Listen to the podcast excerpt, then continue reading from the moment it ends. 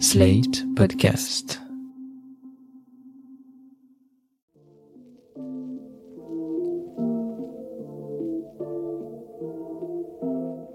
Bonjour et bienvenue dans New Deal, le podcast IFRI TTSO Slate qui revient chaque semaine sur l'actualité politique américaine. Je suis Christophe Caron et je suis en compagnie de Laurence Nardon, responsable du programme Amérique du Nord à l'IFRI qui a veillé toute la nuit pour suivre les résultats des midterms américaines. Bonjour Laurence. Bonjour Christophe.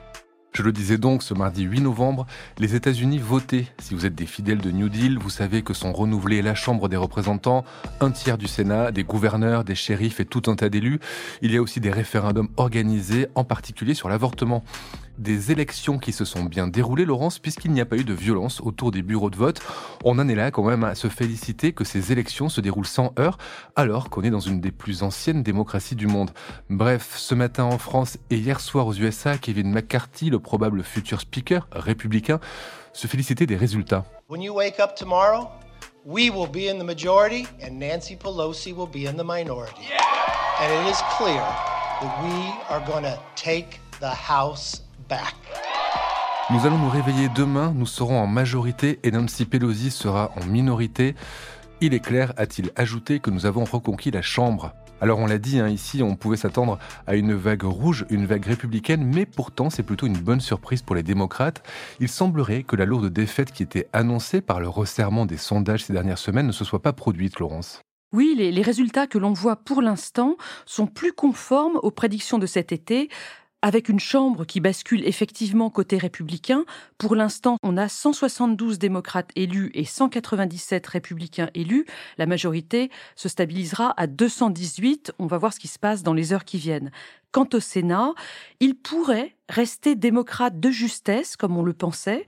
Pour l'instant, 48 sièges sont attribués à des sénateurs démocrates contre 47 à des sénateurs républicains. Oui, car à l'heure où nous enregistrons ce podcast, nous ne savons pas encore quels sont les résultats définitifs. Et ce qu'on sait en revanche, c'est qu'il reste cinq sièges à pourvoir au Sénat. Et ça, ces cinq sièges, ils sont capitaux. Effectivement, c'est notre problème puisque les résultats sont pas encore tous rentrés. Les dépouillements n'ont commencé qu'en fin de journée hier mardi. Et même dans les États où un vote à l'avance est possible, dans certains États, les électeurs ont commencé à voter euh, par courrier quasiment au mois de septembre, le dépouillement ne commence pas nécessairement avant le jour du vote, c'est-à-dire avant le 8 novembre. C'est le moment de faire un petit point sur le système électoral. Les procédures de vote sont très diverses selon les 50 États. Il n'y a pas de loi ou de règles nationales sur la question. On est dans un système fédéral où chaque État fait ce qu'il veut. Et on voit ainsi le bazar que c'est à chaque élection américaine. Et revenons donc euh, sur le Sénat et sur ces cinq sièges qui restent à pourvoir. Est-ce qu'il y a un enjeu particulier? Que faut-il observer? En effet, à l'heure où nous parlons, il y a encore euh, cinq sénateurs qui ne sont pas encore euh, connus. Je vous les liste rapidement. Il y a l'Alaska, où ce sera forcément une élue républicaine, puisque s'y affrontent Lisa Murkowski et Kelly Chibaka, qui sont toutes les deux républicaines. Qui sont toutes les deux très pro-Trump non, Lisa Murkowski est une anti-Trump et Kelly Chibaka est plutôt euh, plus radicale. Passons maintenant à l'Arizona et Wisconsin. Pour ces deux États, les résultats sont quasiment certains. On aura un démocrate dans l'Arizona, Mark Kelly, et un républicain dans le Wisconsin, Ron Johnson. Alors je vous arrête parce que si on fait les comptes, on serait à 49 contre 49, donc pas de majorité. Il resterait donc deux sièges à départager et c'est ça qui pourrait faire basculer le Sénat. Voilà. Alors les deux États pour lesquels le dépouillement n'est pas terminé, ce sont le Nevada et la Géorgie. Pour le Nevada, c'est donc trop tôt pour le dire, on a Catherine Cortez Masto, une démocrate, contre Adam Laxalt, un républicain. Quant à la Géorgie, on a cette fameuse campagne entre le pasteur euh, démocrate Raphaël Warnock et l'ancienne star de football américain Herschel Walker. Ce fameux Herschel Walker dont on avait parlé dans un épisode précédent, vous nous aviez raconté le scandale qui le touchait à propos de sa petite amie à qui il avait payé un avortement tout en étant lui-même opposé à l'avortement. Absolument. Alors, à l'heure actuelle, il y a une très légère avance pour Warnock, mais il faut savoir qu'en Géorgie, il faut gagner avec 50% des voix dès le premier tour. Sinon, il y a un second tour qui est organisé début janvier. C'est ce qui s'était passé en 2021. Si Warnock, ou Herschel d'ailleurs, ne réussit pas à franchir cette barre des 50% des voix euh, aujourd'hui ou demain, on pourrait donc ne pas avoir de résultat définitif pour le Sénat avant le mois de janvier. Une petite précision quand même sur le dépouillement au Nevada. C'est un État qui est relativement à l'ouest et donc pour des raisons de fuseau horaire, le vote s'est terminé plus tard et le dépouillement n'est pas du tout terminé. Or, ce qu'il faut savoir, c'est que les bureaux de vote ruraux sont dépouillés en premier, ça va plus vite parce qu'il y a moins d'habitants. Et ces habitants sont plus républicains. Et donc, généralement, on a les bulletins républicains qui sont comptés en premier. Les bureaux de vote urbains, où il y a beaucoup plus d'habitants, mettent plus de temps à être dépouillés. Ce sont des bulletins généralement plus démocrates, et donc les votes démocrates arrivent dans un second temps.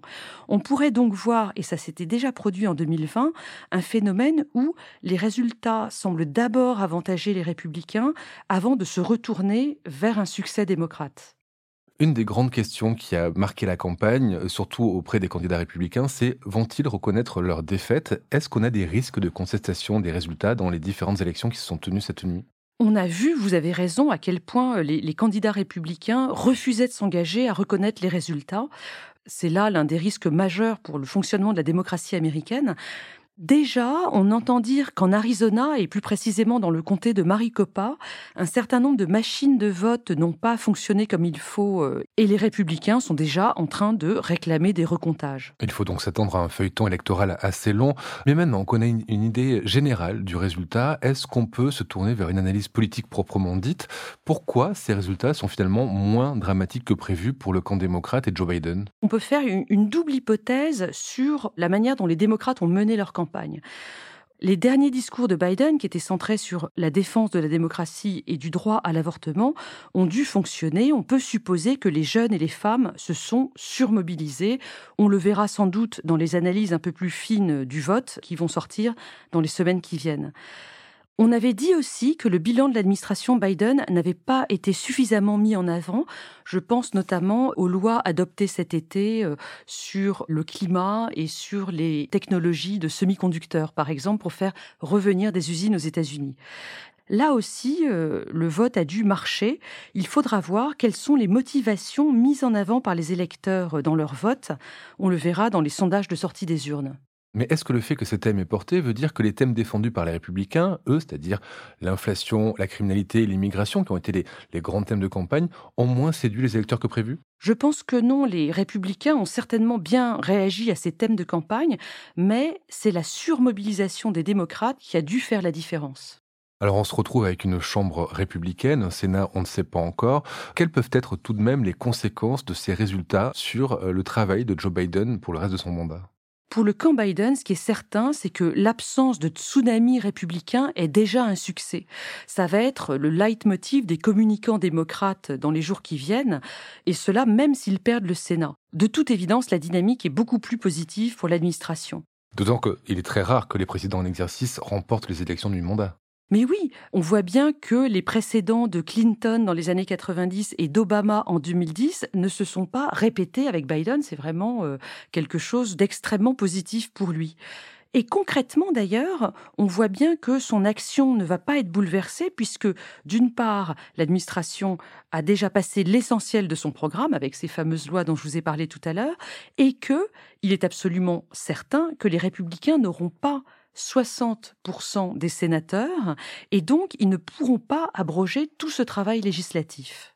Donc une relative bonne nouvelle pour Biden, mais est-ce que c'est une si mauvaise nouvelle que ça pour les républicains? Et oui, parce que la seconde bonne nouvelle pour les démocrates dans les résultats électoraux, c'est qu'ils devraient affaiblir Donald Trump. On l'a vu ces derniers mois, Trump s'est beaucoup investi dans ces élections, il a soutenu officiellement des centaines de candidats républicains, à la fois contre d'autres républicains pendant les primaires. Rappelez-vous de la mésaventure de Liz Cheney dans le Wyoming. Une candidate anti-Trump? Oui, défaite par une candidate trumpiste. Et puis ensuite, Trump a bien sûr soutenu ses candidats contre les démocrates dans l'élection générale. Alors, si on fait le bilan des candidats soutenus par Trump, il y a eu des succès, hein, bien sûr, notamment J.D. Vance, qui a remporté son siège de sénateur dans l'Ohio. Et plus inquiétant, près de 200 candidats trumpistes qui remettent en cause les résultats de l'élection de novembre 2020 ont déjà été élus à cette heure-ci. Sur 370 quand même qui se présentaient, donc ça fait une majorité. Oui, d'autant plus qu'on attend encore les résultats pour euh, beaucoup d'autres de ces election deniers. Mais il y a eu quand même des échecs pour Trump. Par exemple, en Pennsylvanie, c'est John Fetterman, le démocrate, qui a battu le candidat trumpiste Mehmet Oz pour le poste de sénateur. Alors il n'y a clairement pas de vague rouge sur son nom. Est-ce que ça va le décourager dans sa conquête d'un second mandat? Alors d'abord, il va falloir euh, voir comment Trump réagit aux résultats. On le sait, il est très mauvais perdant. Donc ce qui est certain, c'est que rien ne sera de sa faute dans ce qui vient de se produire. Et si ça se trouve, il niera même ce résultat décevant par rapport aux attentes.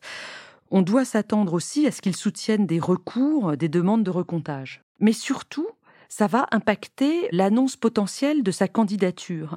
Dans tous ces derniers meetings, Trump a dit qu'il ferait une grande annonce mardi prochain, le 15 novembre. Tout le monde pense évidemment qu'il s'agit de sa candidature au présidentiel de 2024. Mais est-ce que ce relatif échec républicain pourrait le faire changer d'avis? Je pense pas, au contraire, parce que ça pourrait précipiter cette annonce de candidature pour occuper le terrain vis à -vis de potentiels adversaires. Parce que les résultats en demi-teinte pour les républicains, ils changent la dynamique au sein du parti et remettent en selle l'idée d'un affrontement entre ténors républicains dans des primaires républicaines pour les présidentielles de 2024. Et la victoire de Ron DeSantis, gouverneur de Floride, ne doit pas rassurer euh, Donald Trump. Mais oui, absolument. Ron DeSantis avait déjà évoqué euh, sa candidature en 2024 avant de se rétracter plus ou moins ces dernières semaines. Or, il vient d'être réélu gouverneur de Floride avec 59,4% des voix. Il est certain que ça va l'encourager à se présenter dans des primaires euh, pour 2024. Rappelons tout de suite que Ron n'est pas anti-Trump, au contraire, il est très Trumpiste sur le fond. Il a fait campagne sur le thème du combat de la vraie Amérique contre le wokisme et il n'a que 44 ans.